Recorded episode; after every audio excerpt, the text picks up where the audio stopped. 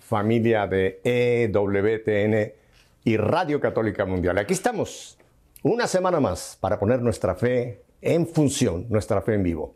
Vamos a viajar a la ciudad de Denver, Colorado, donde ya tengo el honor de presentarles a mi invitada de esta tarde.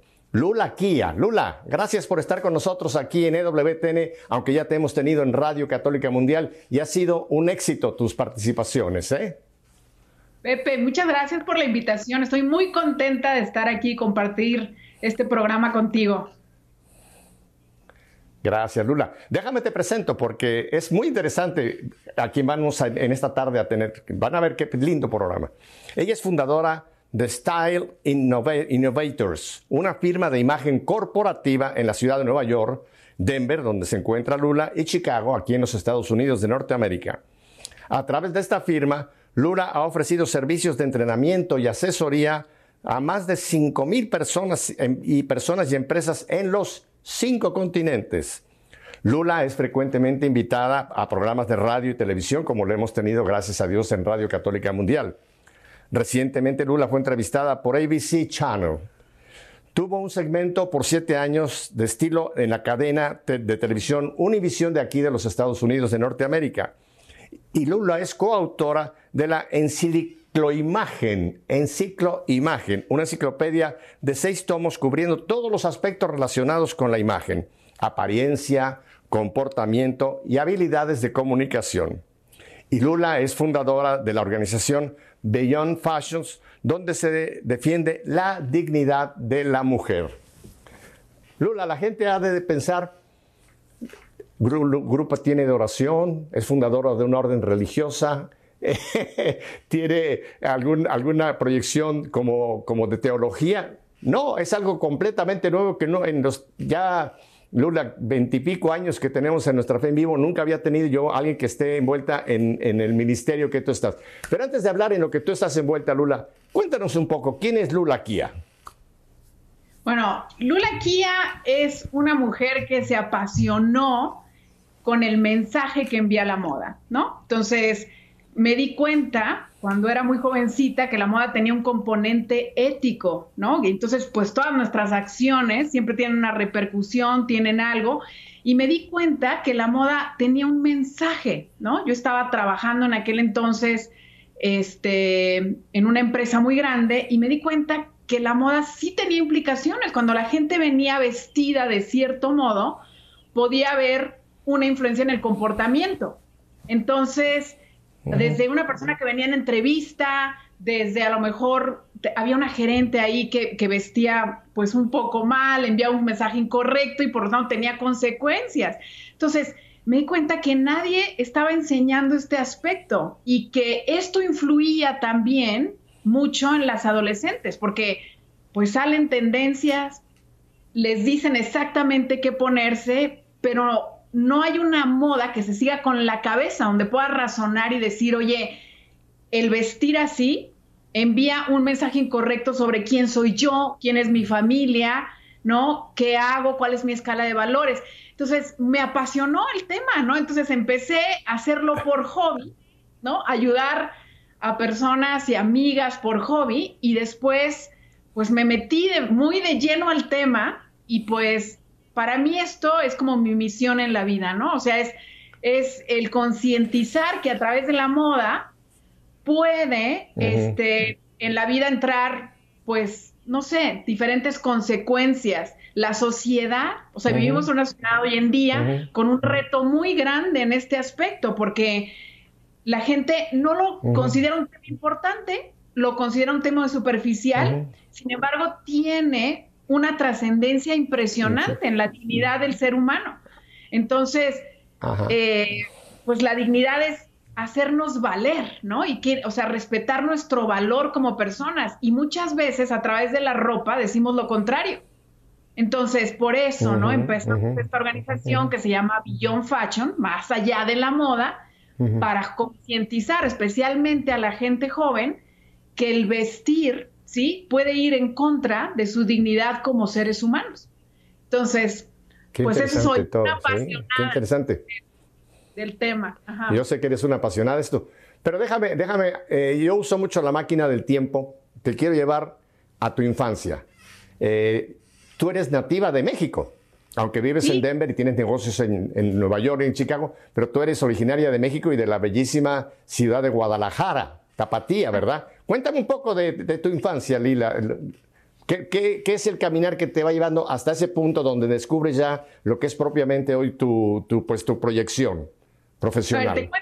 te, cuento, una historia muy simpática que mi mamá contaba, ¿no? Dice mi mamá que cuando tenía como seis años, este, era muy inquieta. Mamá me decía, no puedo ponerte en paz. Entonces, algún cumpleaños me llevó a comprar unas telas y se puso a enseñarme a hacer vestidos para las muñecas.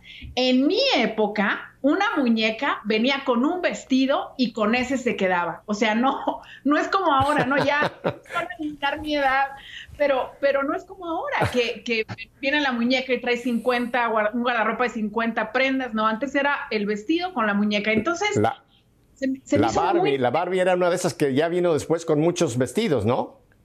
No teníamos Barbies todavía. Mi mamá no me compraba Barbies, eran muñecas como muy normales, muy así. Y entonces pues, puse a hacer vestidos y en una ocasión eh, que dijeron en la escuela, pueden traerse el juguete favorito que tengan, pues yo me llevé mi baúl, ¿verdad? Lleno de vestidos. Y entonces fue una novedad, todas las niñas en el recreo estaban alrededor de mí viendo y porque además le cambiamos hasta guantes y sombreros y no sé qué. Y, entonces una de las niñas me dijo, oye, te doy mi dinero del almuerzo si me das un vestido. Y entonces yo dije, bueno, pues está bien porque puedo comprar más telas. O sea, yo como que no lo, no lo medí, sino como que dije, está bien. Entonces todas las niñas, ¿verdad? Venían, nos dan el dinero del almuerzo a mí y a mi hermana, porque éramos las dos. Este, y, le dábamos unos vestidos, ¿no? Y así nos llevamos como por tres, cuatro meses conllevando, ¿no? Ese negocio. Y en alguna ocasión vino una mamá al colegio y le dijo al, director, oiga, mi hija tiene seis meses, ¿no? O tres meses sin comer almuerzo porque se lo da otra niña. Entonces el director, claro, llegó, nos confiscó todo el inventario, cerró el negocio, tomó todas las ganancias y entonces, bueno, vamos. Ese fue como mi primera acercamiento a la moda, ¿no? Entonces, mi mamá es decorador, era decoradora de interiores y pues tenía algo de facilidad para telas, combinaciones. A mí se me daba y me gustaba mucho. Creciendo un poco más en la adolescencia, eh, fui una niña muy insegura, o sea, era muy, era muy alta, muy delgada, ¿no? Y entonces, como que yo decía, ¿por qué eh, o sea, no me lo planteaba así, pero más decía yo, ¿por qué no todas podemos ser bonitas? Entonces me dedicaba a ayudarles a las demás a verse mejor. Si había una fiesta de 15 años, no me importaba si tenía que darle el vestido a alguien, el que yo tenía, porque a lo mejor su papá no le había este, tenido el tiempo o el dinero de comprarle algo, pero me gustaba hacer que las demás crearan como su mejor versión, ¿no? Y, y cuestionaba mucho de decir, ¿por qué este, ella se le considera como hermosa y a esta que tiene un alma hermosa no se le considera como tal. O sea, ¿por qué no puede haber esa coherencia de que veamos más allá de esa apariencia? Entonces, así empezó la historia, ¿no? O sea, así empezó. Entonces, pues, pues prácticamente eh, no la volvía, porque no había una carrera, Pepe, como tal. O sea, en, mi, en aquel entonces no es que pudiera decir, me quiero dedicar a esto y hay una carrera donde puedo estudiar estudié administración y finanzas, empecé a trabajar para un mm. banco nacional y, en este banco, pues yo me daba cuenta que esto de la moda influía mucho. Yo decía, mira, podemos verlo desde el aspecto superficial. Llegaba un candidato con un potencial enorme, con muy buena capacidad, con muy buena experiencia, pero la apariencia no reflejaba ese potencial. Entonces yo decía, pues qué mal que te han dado la oportunidad. Esta persona es, ¿no? Súper capaz. Este banco empezó a comprar como, como muchas sucursales a nivel mundial. Entonces, culturalmente era un tema ese. Y, y, y pues yo me di cuenta que si, porque yo estaba en el departamento de entrenamiento, que si yo entrenaba, no solamente en la parte de productos o marketing, sino también en la parte de habilidades interpersonales, que eran apariencia, comportamiento, comunicación, creábamos una herramienta muy fuerte ¿sí? Para poder vender lo que quieras, porque realmente, o sea, tú ves y dices, híjole, sí trae la experiencia y sí le creo, o sea, la apariencia es como un boleto de entrada, eso es lo que es nada más. Después me tienes que comprobar con tus habilidades y con quién eres y con tu carácter y con tu actitud, ¿no? Que valió la pena, ¿no? Que ese boleto de entrada era verdad, lo estoy comprobando. Pero, pero la apariencia tiene, tiene una connotación en dos segundos de decir quién eres.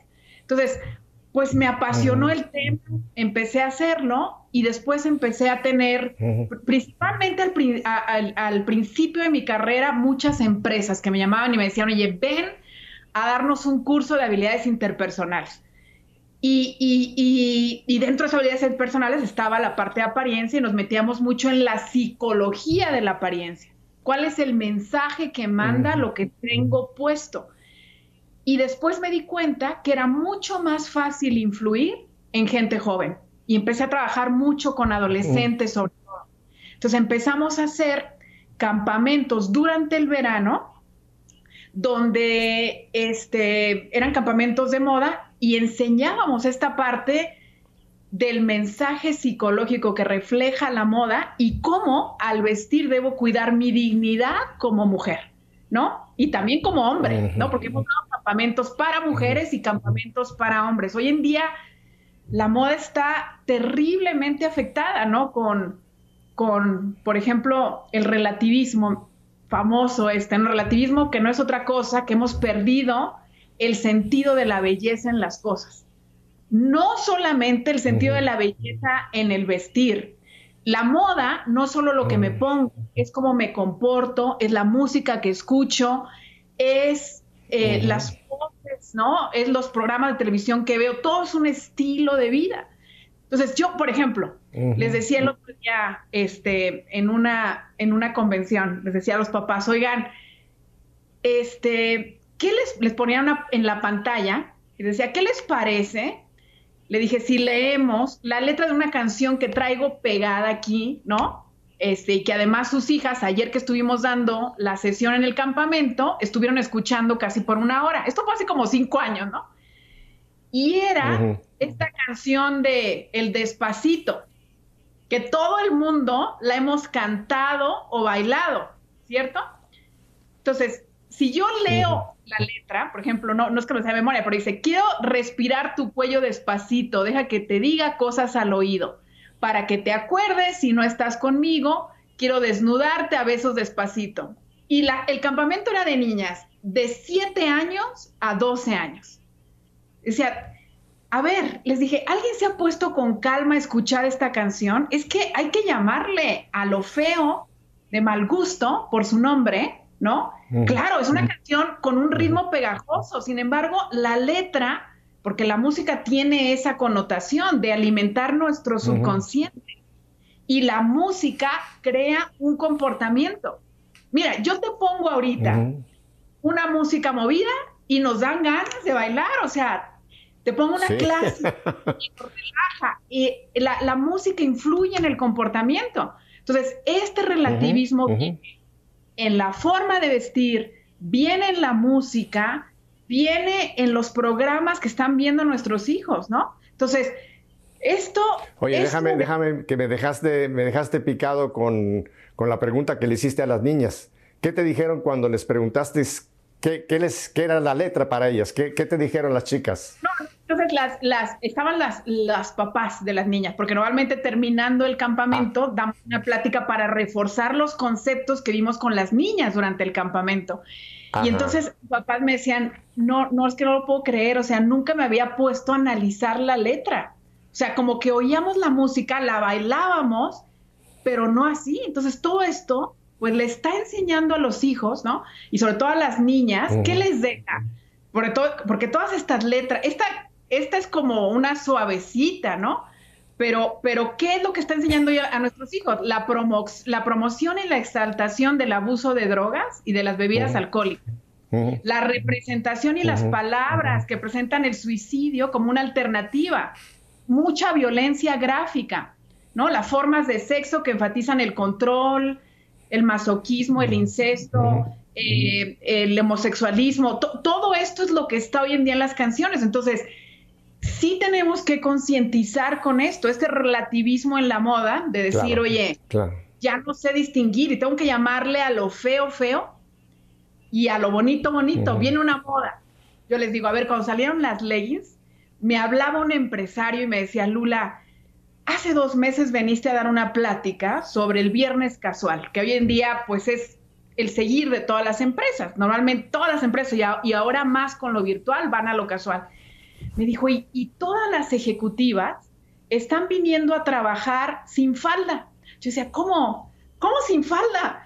es que quiero que vengas a ver esto. Obviamente, este ejecutivo, pues, es, es, es, un señor ya grande, con muchísima experiencia, o sea, es un director que tiene, pues, más de 50 años de experiencia. Entonces, cuando yo llegué ahí, traían leggings, traían leggings como pantalones, ¿no? Estas, estas medias que parecen, y la, con una blusa. Entonces, me decía, no entiendo, no le entendí esa moda. Le dije, mira, es una moda que llegó, y, yo me acuerdo cuando llegó, no sé, o sea, nos asustó porque dije, qué horrible moda, o sea, como, como si fueran unas medias, tal cual.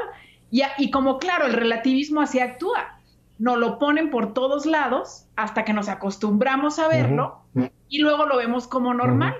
E, eso es lo que pasa con el relativismo. Entonces, y, y, entra por la música, entra por todos lados. Entonces, sí tenemos que ser conscientes. Entonces, cuando yo hablé con estas ejecutivas, que les decía, a ver, vamos a entender el origen de esta moda. ¿no? De dónde viene, qué hace, todo. Y, bueno, algunas entendieron muy bien y dijeron, pues tiene razón, nosotros somos gente que está en finanzas, vamos a ver gente que necesitamos ganar credibilidad y esto no sucede, ¿no? Entonces, eh, eh, esto del relativismo es, algo eh, tremendo. ¿Qué otra cosa está pasando con la moda? Pues ese individualismo, ¿no? El individualismo que es un consumismo desenfrenado por la moda rápida. Entonces, y la moda rápida. ¿Me, dejas volver un, momento antes de ir al, individualismo, a este punto que acabas de tocar tan importante del relativismo? Fíjate que es muy interesante. Eh, el Papa Benedicto, antes de ser nombrado eh, electo Papa, todavía Cardenal Ratzinger, en la misa previa al cónclave donde fue elegido, en su homilía, él mencionó la tiranía del relativismo. Y yo me recuerdo, a mí me estaba tocando transmitir esa, esa, esa preparación para el sínodo, nos quedamos todos ¿Qué quiere decir Benedicto con esto de la tiranía del relativismo? Y se ha ido ampliando dentro de lo que es parte, digamos, de la teología de la Iglesia.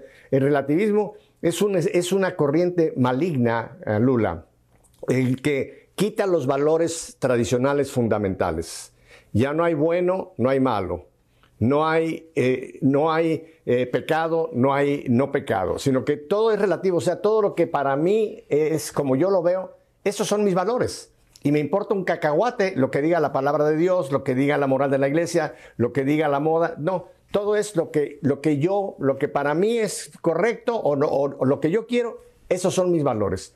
Y los tuyos son los tuyos. Entonces, como tú dices, ya todo es relativo, ¿no? Y eso influye definitivamente en la forma de vestir. A mí no me importa cómo yo me vista porque es como a mí me gusta vestirme, aunque parezca yo un mamarracho o esté completamente, o una mujer eh, ropa que demasiado provocadora. O sea, ya se acabó eso. Y eso está metido en la iglesia, Lula, y está metido en toda la sociedad. O sea, realmente es una tiranía la del relativismo. Ahora, eh, volviendo al punto que decías, es muy cierto que hay ese famoso dice que de la primera impresión cuenta. Eso es una, también una, verdad. A mí me ha tocado de, en conocer a una persona y ese, primer encuentro, como tú dices, esos, segundos previos, ya te crean una, un estereotipo, te crean una imagen, ¿no? Que después puede cambiar pero la primera impresión definitivamente es, es muy importante en todos los aspectos, ¿no? En todos los aspectos, religioso, eh, político, económico, como tú lo estás mencionando, laboral. Así que esos dos puntos son, creo, importantes, ¿no?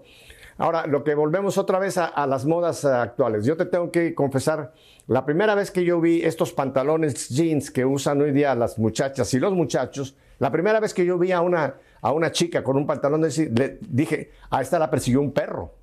Esa debe haber tenido un, accidente grave porque mira cómo quedó la infeliz, ¿no? Y es la moda. Y son pantalones con agujeros por acá, agujeros por allá que pueden costarte 200, 250 dólares. Y es moda. Creo que ya está pasando un poco, me parece, pero tienes tu razón. La moda puede hoy día presentarnos verdaderas aberraciones y porque es la moda, la gente la usa, tanto hombre como mujer. Así que entonces, ahora volviendo al individualismo. Eso, eso, bueno, e, este punto, nada más para mencionar un poco más sobre el relativismo, o sea, es como la ley de las mayorías. Si todo el mundo lo está haciendo, entonces yo también, pero mira, hay un punto muy importante. Si yo tengo en un cuarto 100 personas, si 90 fuman, yo no puedo decir que fumar es bueno para la salud porque hay 90 haciéndolo. O sea, no todo lo que es estadístico puede ser verdadero. O sea, tiene que eh, ser bueno para la naturaleza de la persona. Y somos libres, somos libres de ponernos, de escuchar la música que queramos pero la libertad no tiene sentido, ¿sí? La libertad no tiene sentido cuando no se escoge algo que es bueno para mí. Pues yo no puedo decir, oye, pues, a ver, yo puedo fumar porque se me pega la gana y después de 20 años me da un cáncer de pulmón. Yo no puedo decir, es que yo no sabía. No, yo tengo que tener un pensamiento crítico, ¿verdad? Que me ayude a cuestionar y a ver consecuencias de lo que me pongo, de la música que escucho, y tiene que ser bueno para mí. Entonces, el relativismo, por eso está tan impuesto, porque lo han hecho ver como todo el mundo lo está haciendo, está bien, y la gente no se cuestiona más allá. Yo tengo que ir profundamente a cada cosa y decir, a ver, esta moda de los pantalones rotos. Te cuento un, caso tal cual. O sea, yo yo eh, hago, asesoro mucho a graduados desde high school, desde high school, MBAs, universidades.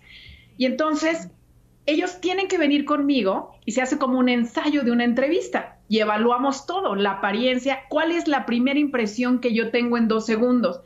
Y en vez de quedármela, se las transmito. Así como dices tú, oye, es que es un proceso del cerebro de supervivencia. Todos lo hacemos. Me decían unas niñas, oye Lula, es que yo nunca juzgo. Sí, sí juzgas, porque cuando vas a la reunión y están cinco chicos, escoges uno y los demás los descartas por un proceso de juicio. Nuestro cerebro, cuando está enfrente de alguien por primera vez, dice, oye, este, ¿es un amigo o es un enemigo? ¿Es alguien que puedo confiar o no? Lo hacemos por instinto de supervivencia. Entonces, estos chicos, eh, que está, era, creo que, sí, creo que la universidad. Entonces, viene a la entrevista y me dice, yo me vine como yo soy, yo quiero que conozcan mi potencial. Y venía con unos pantalones así, rotos.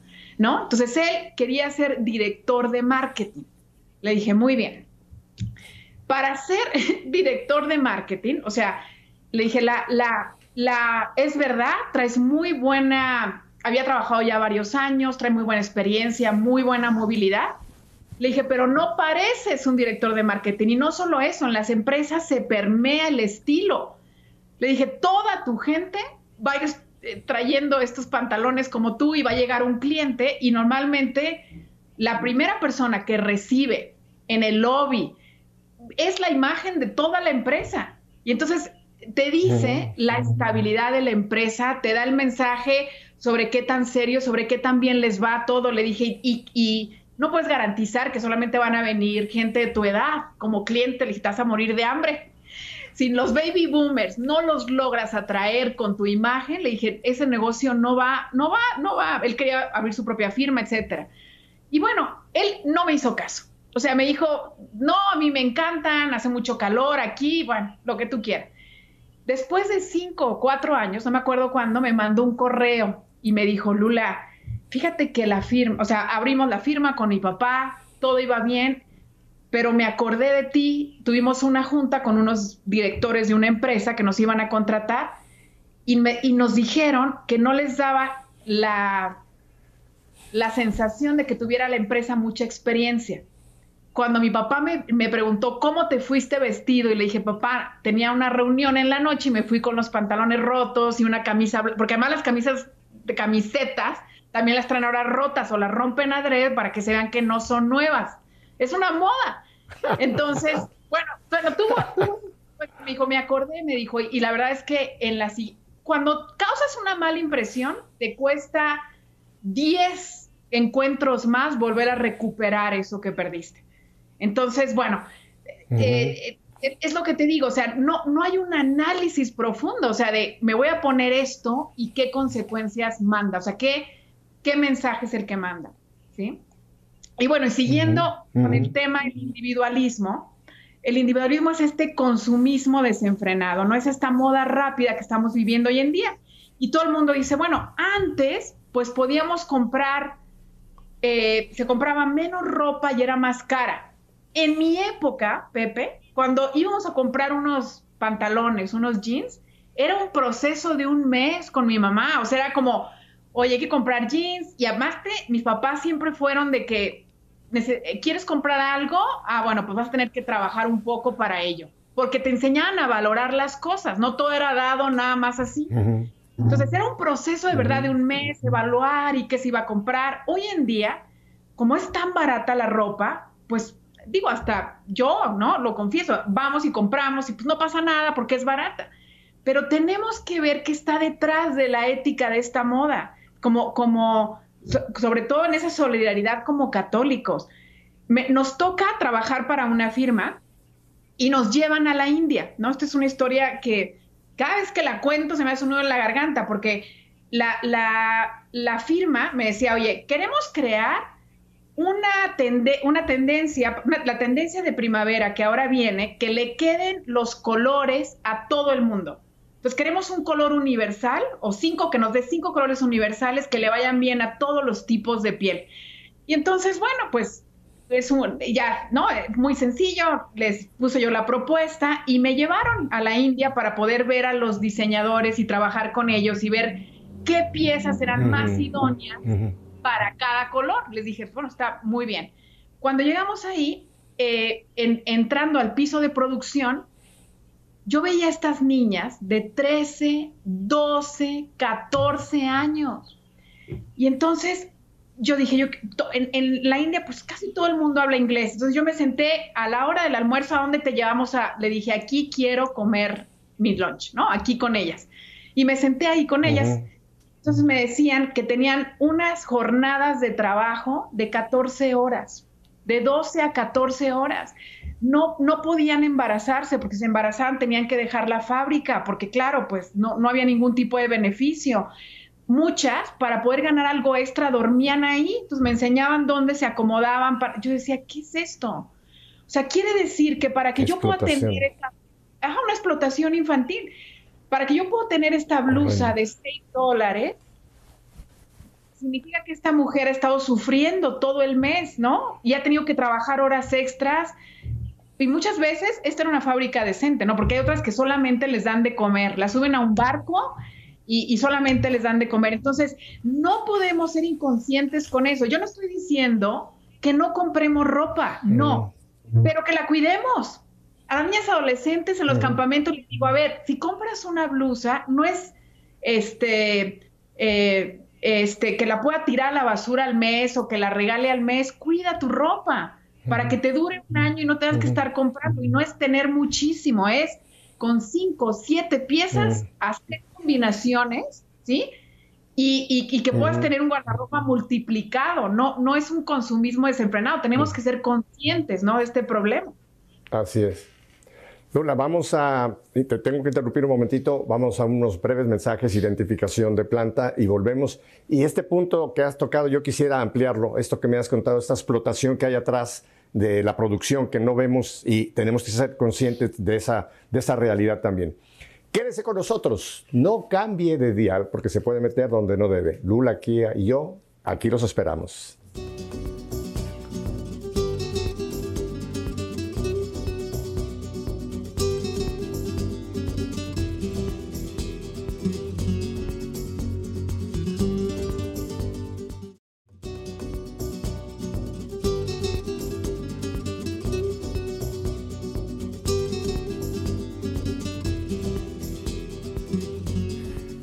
Imagino que ustedes, igual que yo, están encantados con Lula Kia, ¿verdad? Y un tema que nunca, nunca, nunca había yo tocado en, todos estos años de nuestra fe en vivo. Así que muchas gracias, Lula Kia, porque nos estás abriendo un aspecto eh, que, no, considerábamos, que es la apariencia. Y ahora vamos a hablar de la apariencia también de nosotros como cristianos. Déjame nada más te una pregunta. Chico ese de los pantalones rotos, ¿te dijo que usaba esos pantalones porque hacía mucho calor? ¿Quiere decir que entonces esos agujeros, esos cortes que les hacen a esos pantalones es para que tengan mejor ventilación? son los pantalones con ventilación integrada, exactamente. ay, Dios mío, ay, Dios mío. Eh, Lula, eh, eso que nos comentaste es, es, es, patético.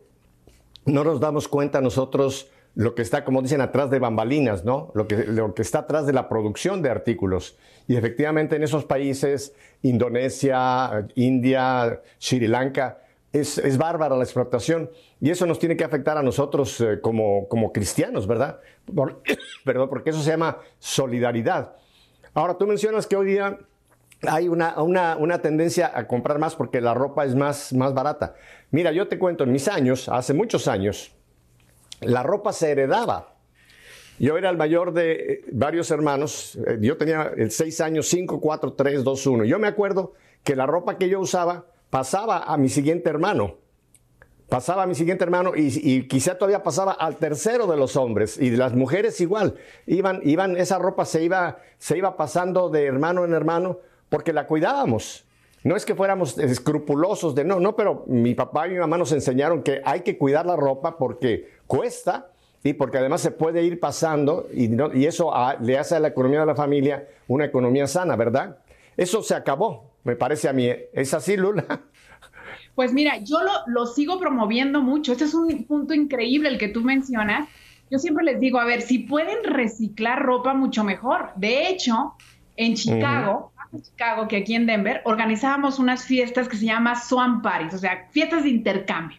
Entonces, cada participante, porque eran eh, algunas mujeres a las que le dábamos una consultoría individual para crear su mejor versión, entonces, en vez de ir de compras, les decíamos, se van a traer cinco prendas que ya no usen o que no te hayas puesto en un año. Si no te los has puesto en un año, ya, dónalo, recíclalo. Entonces venían, intercambiaban. Entonces, ah, mira, esta bolsa yo no la he usado en un año, me gusta tu blusa, la intercambiaban. Y de esa manera, pues cuidas el planeta. Y luego, una mamá se le ocurrió a raíz de esta inspiración de las fiestas de intercambio hacerlo con sus hijos, ¿no? Entonces, eh, yo lo promuevo mucho, les digo, a ver, si tiene, no solamente es entre hermanos, ahora es entre primos, entre, o sea, hay que, lo que se pueda reciclar la ropa, mucho mejor, así es. Y es, y es tener un proceso activo de compras, ¿no? Nosotros educamos mucho a nuestros clientes en ese sentido, de decir, no compres si no te va bien. O sea, que sea el color adecuado, que sea la forma adecuada, que sea la marca adecuada y, y, no porque está de oferta, es el peor enemigo de las mujeres. Está de oferta y todas corremos a comprar cosas, ¿no? Y les digo, se quedan como huérfanos en el closet porque nunca nos ponemos, ¿no? Entonces, es, es importante, ¿no? Cuidarlo desde el proceso de compra esto. Pero sí, sí, es, es, es, es, es, no estrenar. Buscan otra, otras alternativas, ¿sí? Esto es lo que es esto es lo que tú mencionas que es la moda sostenible, esto que nos estás compartiendo en este momento, Lula. La moda sostenible, ¿verdad? Así es, moda sostenible. Así es. Así es también. Ajá. Y Ahora, yo quisiera hacerte, ahora vamos a enfocarlo un poco entre el gran auditorio que tenemos, que somos eh, católicos, cristianos, los que estamos viendo. La apariencia de, de, un cristiano también tiene que empezar por su forma de vestir. No, no estoy hablando de que tengamos que usar hábitos o, qué sé yo, eh, vestimentas religiosas, eso le queda a los consagrados. Pero dice muchísimo, y esto quiero que tú no lo amplíes, eh, Lula, eh, cómo yo como cristiano o como cristiana debo de hacer mi presentación, porque en resumidas cuentas, este cuerpo es templo del Espíritu Santo. Y yo tengo que cuidar este templo del Espíritu Santo, aún con lo que yo cubro o cómo cubro ese templo del Espíritu Santo. Háblanos un poquito de cuál debe ser la actitud eh, en cuanto a la moda, en cuanto a las tendencias de nosotros los cristianos, Lula. Así es. Entonces, mira, el, el vestir, ¿no? Es un medio de comunicación y es un medio de decir quién soy, cuáles son mis valores, etcétera. Entonces, por ahí podemos partir. ¿Qué, ¿Cuál es la tercera cosa que repítelo. Ah. Repítelo, repítelo esto que me interesa muchísimo. Esto que acabas de decir, creo que es para ponerlo en una frase. El vestir dice quién soy yo. ¿Quién soy yo? Y qué, o sea, cuáles son mis valores, ¿no? ¿Cuáles son los valores? ¿Qué familia tengo? Dice muchísimo sobre mí. En dos segundos yo puedo, somos como un libro abierto.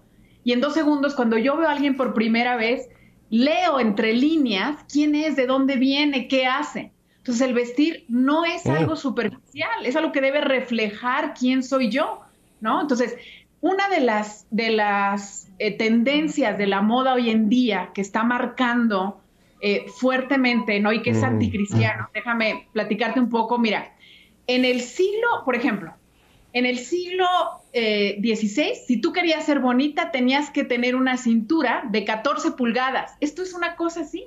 Usaban unos corsets que les dañaban los órganos. Luego en los 20, pues tenías que ser más bien pareja. Luego en los 40, ¿no? Que era la época de Marilyn Monroe, otra vez con curvas. Luego en los 90, pues tenías que tener implantes. La, la, se van pasando estos parámetros de cómo debemos o cómo se espera que la mujer se vea para que pueda encajar en la sociedad, que a veces son injustos. ¿Cuál es la tendencia más marcada hoy en día? Que tiene que ver con tu pregunta, que a la mujer se le está imponiendo modas para ser objeto sexual, ¿no? No para mostrarse con toda su dignidad, ¿Qué es la dignidad de la mujer? Pues es cómo nos damos a valorar y a respetar como mujeres.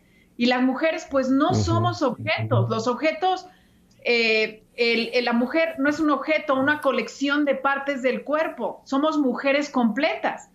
Y los medios nos venden la idea de que somos valiosas o bonitas basados solamente en mostrar esas partes del cuerpo. ¿Y qué sexy? Porque yo les pregunto a las niñas, a los ocho años, a ver, ¿qué es sexy? Porque les preguntas, ¿cómo te quieres ver? Y hoy en día, de cada tres niñas, una me responde, quiero verme sexy. ¿Qué sexy? Pues sexy es mostrar partes del cuerpo como un objeto. Los seres humanos nos relacionamos con las personas, no con objetos.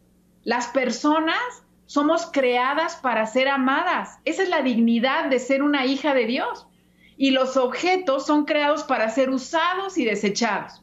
Por lo tanto, cuando veo algo mejor, pues lo cambio. Entre más me visto como objeto, le voy enseñando a, las a los demás cómo tratarme. Entonces, es un problema de ser usada y desechada. Entonces, quiero ser amada, mm. quiero ser respetada, quiero ser valorada, quiero ser reconocida como una hija de Dios. Entonces, no, no, no vea, no voy a vestir para mostrar partes del cuerpo, sino para mostrar mi corazón, para mostrar mis valores, para mostrar quién soy yo. Entonces, esa, ese es el gran reto hoy que tenemos las mujeres y los hombres, porque hoy con los hombres también está pasando esto, sobre la moda, ¿no? Y, y por eso la moda hoy en día está afectando nuestros, nuestro valor como seres humanos, como hijos de Dios. Mm. Y ahora tengo una pregunta relacionada con esto. Uno de los gravísimos errores que, está en, en, la sociedad es la ideología de género, donde ya dicen que el ser hombre o el ser mujer es accidental, no es, no es, eh, no es determinante. Y que entonces Hoy día un hombre puede sentirse que es mujer o una mujer puede sentirse que es hombre o los transgénero, en fin, todo este desorden espantoso moral que está metido por todas partes, Lila.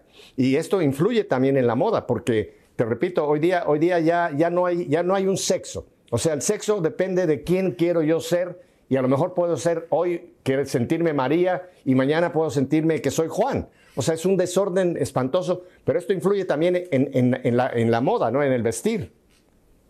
Exactamente, exactamente. Todo esto es, es todo una cosa que viene con una imposición, que yo les digo, a ver, hoy en día esto es tan, tan grave, ¿no? Esta parte de la imposición de géneros, que viene, mira, si ves Nickelodeon, ¿no? Si ves eh, YouTube, si ves eh, Disney Channel, están eh, por todos lados como promoviendo esto entre los niños, para poder hacerlo ver como algo normal. Este es el problema del relativismo.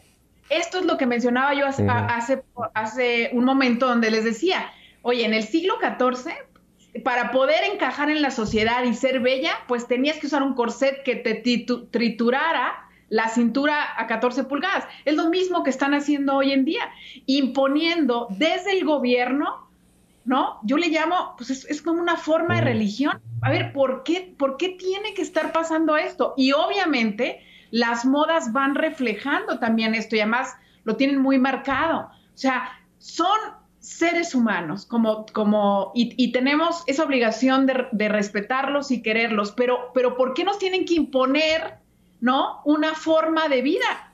O sea, ¿por qué nos quieren imponer una moda a todos a través de este bombardeo? Porque ya es un bombardeo a todos los niveles para niños, etcétera.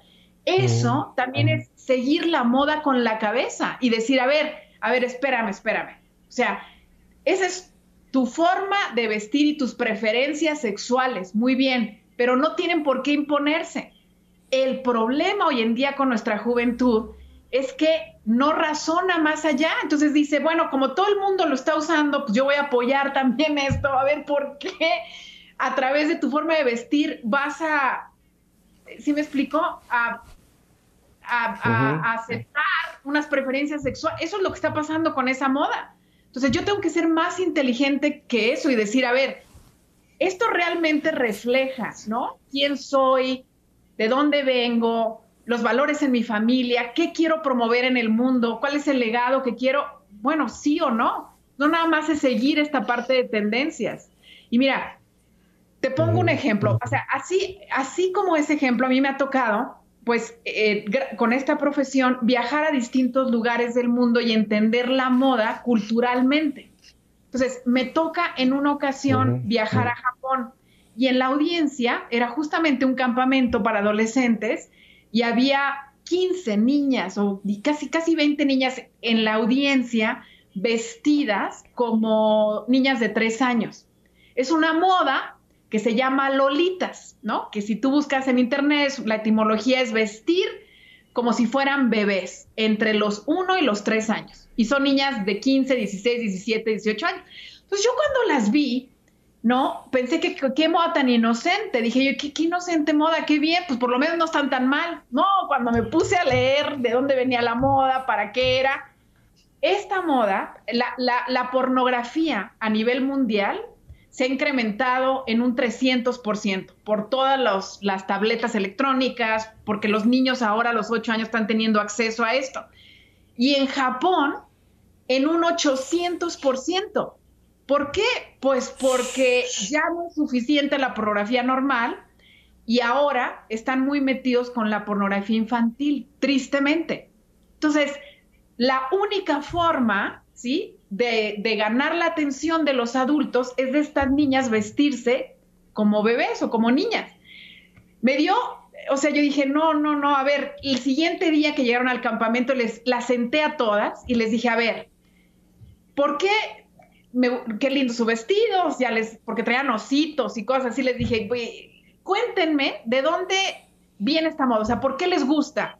No, pues porque mi amiga la trae, no, pues porque la vimos en internet, no, pues porque la vimos en la televisión, no, porque vamos a una calle aquí en Tokio donde todos se visten así, es como un concurso. Me llevaron a la calle esa y efectivamente todas andaban vestidas así. No entendían. Les dije, miren, ¿cómo ha influido la pornografía en la moda? El hombre va perdiendo la sensibilidad al atractivo de la mujer y la mujer pues tiene que ser más atrevida el hombre que ve pornografía necesita un estímulo más alto de desnudez para voltear a ver a una mujer. Y la mujer tiene que desnudarse, tiene que vestirse como niña, tiene que... Entonces, cuando les expliqué eso, las niñas decían, no, no puede ser, qué horror, no, no, no, no sabíamos, no sabíamos. Y los papás menos. Entonces, eso es lo que está pasando hoy en día con la ideología de género. Las veo en el, en el campamento, esta vez el campamento fue virtual, el que hicimos para adolescentes y un montón con sus camisas del arco iris. Entonces yo les preguntaba, oye, ¿por qué el arco iris? Ay, es que me gusta, I love the rainbow. Y yo, a ver, ya cuando les expliqué la etimología, de dónde venía la moda, hay que ser conscientes, ¿qué estoy representando, verdad? Entonces, eh, eh, claro que tiene una, una cosa muy estrecha entre lo que pasa en la sociedad y la moda. Había una filósofa que se llama Anatole, ella decía, si yo me muero y regresara en 100 años, tomaría una revista de moda para ver qué pasa en la sociedad. Después de la Segunda Guerra Mundial, hubo una restricción en la manufactura porque no había dinero. Entonces, los vestidos de las mujeres que eran largos no podían ser más largos de la rodilla. No podían tener escarolas, no podían tener bolsas, no podían tener nada. ¿Por qué? Porque la gente decía, hay una crisis económica. Entonces, reflejaba la crisis económica de aquel tiempo. Hoy en día igual. Si tú te fijas o haces una analogía sobre toda la historia de la moda, que es súper interesante verla, hoy en día la mujer y el hombre visten muy parecido. Me decía una niña, una alemana, me decía, Hola, mi, mi hermano me agarra los pantalones, mi hermano tiene 14, yo tengo 15. ¿Por qué? Porque ya son entubados, iguales.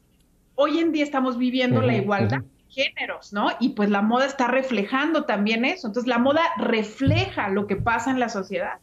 Entonces sí tenemos que ser como muy cuidadosos de decir, a ver, ¿está reflejando lo que yo quiero para la sociedad?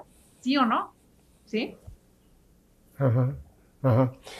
Lula, un punto que ya lo has tocado, pero que creo que vale la pena que eh, lo, remarques más. el papel tan importante que deben tener los padres en la forma de vestir de los hijos. Mira, a mí me toca a veces en alguna parroquia, Lula, ver llegar a unas chicas que llegan a la misa, llegan a la misa y llegan con una blusita que les deja el ombligo afuera, con unos pantalones, una, una forma de vestir totalmente inapropiada, no solamente para ir a la iglesia, sino para, para cualquier lugar, ¿no? Pero llegan con los papás. Entonces yo me pregunto, ¿qué eh, eh, estos papás que ya no tienen autoridad sobre los hijos, no, no pueden decirle a una chica, eso no se viste así? Porque me imagino que si no lo hacen los papás es porque a lo mejor la mamá también se viste por la misma forma. ¿Qué papel tiene la familia y sobre todo los padres en esta, en esta dirección correcta de lo que se debe vestir, Lula? Fíjate que nosotros damos un, este, un curso que se llama Terapia del Estilo para los papás. Justamente habla de este tema. Los, los, los papás tienen que tener una parte muy activa en eso. O sea, hay dos cosas, de la parte de la mamá y de la parte del papá. De en la parte de la mamá, una niña aprende los parámetros de vestir, la combinación de colores, la modestia con la que una persona debe vestir de los tres a los cinco, de manera el cerebro va haciendo conexiones y esa es la forma. La niña tiene que ver primero ese ejemplo, pero la parte más importante o que la que les influye más en un aspecto psicológico, que es un poco largo de explicar, es la parte del papá. Si la mamá le dice a la niña, oye, así no puedes ir a misa porque vamos, ¿no? A un lugar sagrado y porque tu cuerpo es, cuerpo, es templo del Espíritu Santo. Bueno, a lo mejor la niña le entra por aquí, le sale por acá.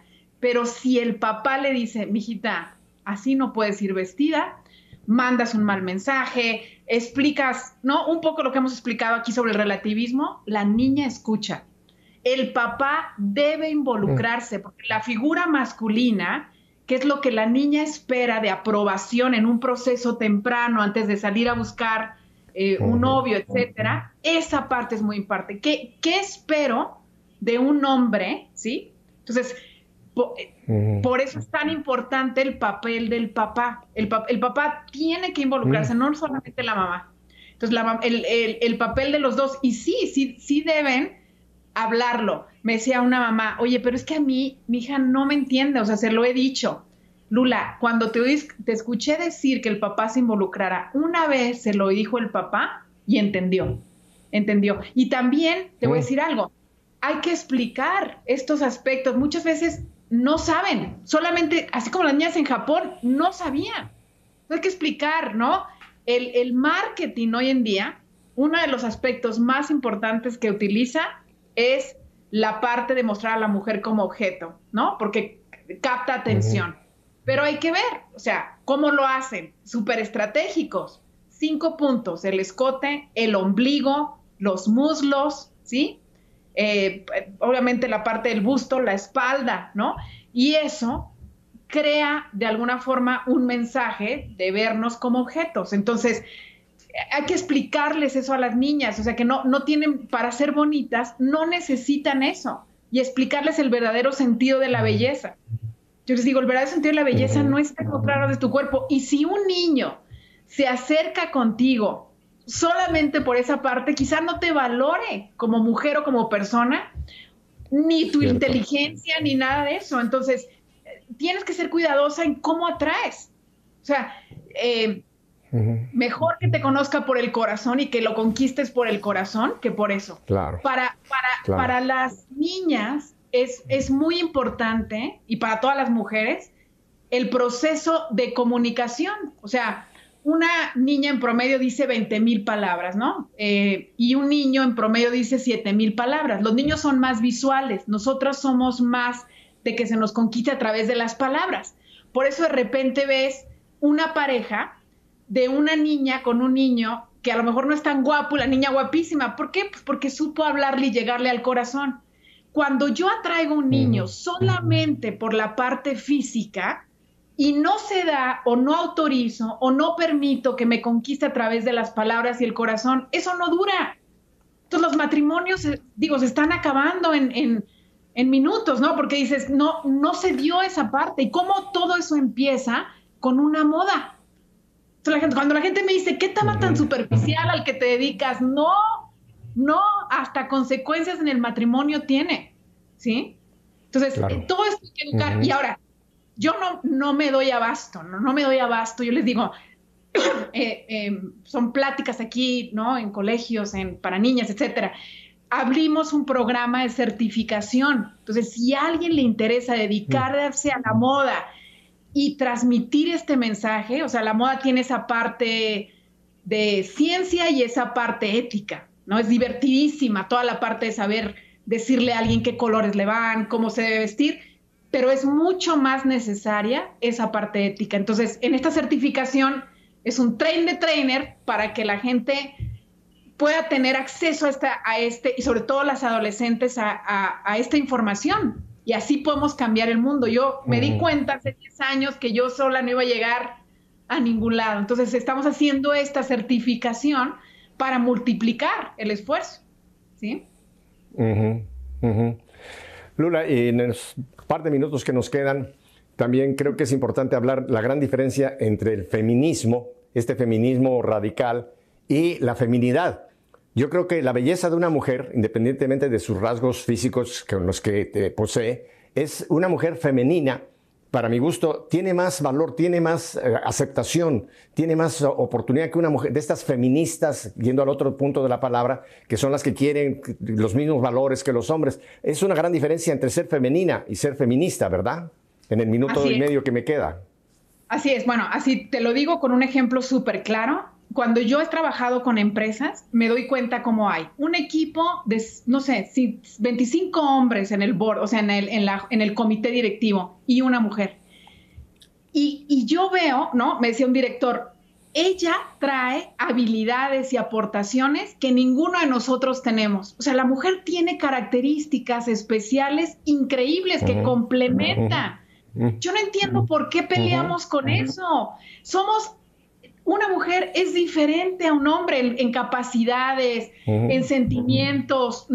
Dios nos hizo diferentes. Tan solo en lo que te decía de las palabras, en el cerebro, ¿no? El cerebro, el cerebro del hombre tiene este cerebro dopaminérgico que reacciona más fácil, ¿no? A, estímulos sexuales. La mujer, el cerebro dopaminérgico es este tamaño, por eso no nos hace tanto efecto el ver un hombre sin camisa, no sé todo, Dios nos creó diferentes y complementarios.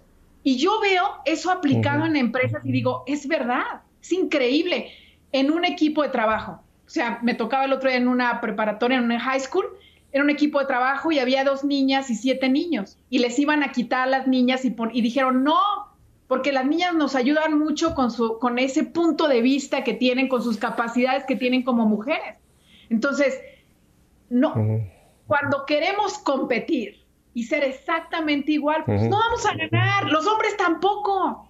Se, las dejamos atrás con nuestras capacidades. Si nos enfocamos en desarrollar nuestras capacidades como mujeres, ahí sí, nos hacemos más competitivas y necesarias. Entonces yo, es, esa parte, pues no la entiendo porque para poderla entender, necesitas meterte a estudiar las diferencias entre el hombre y la mujer y valorar lo hermoso de la creación.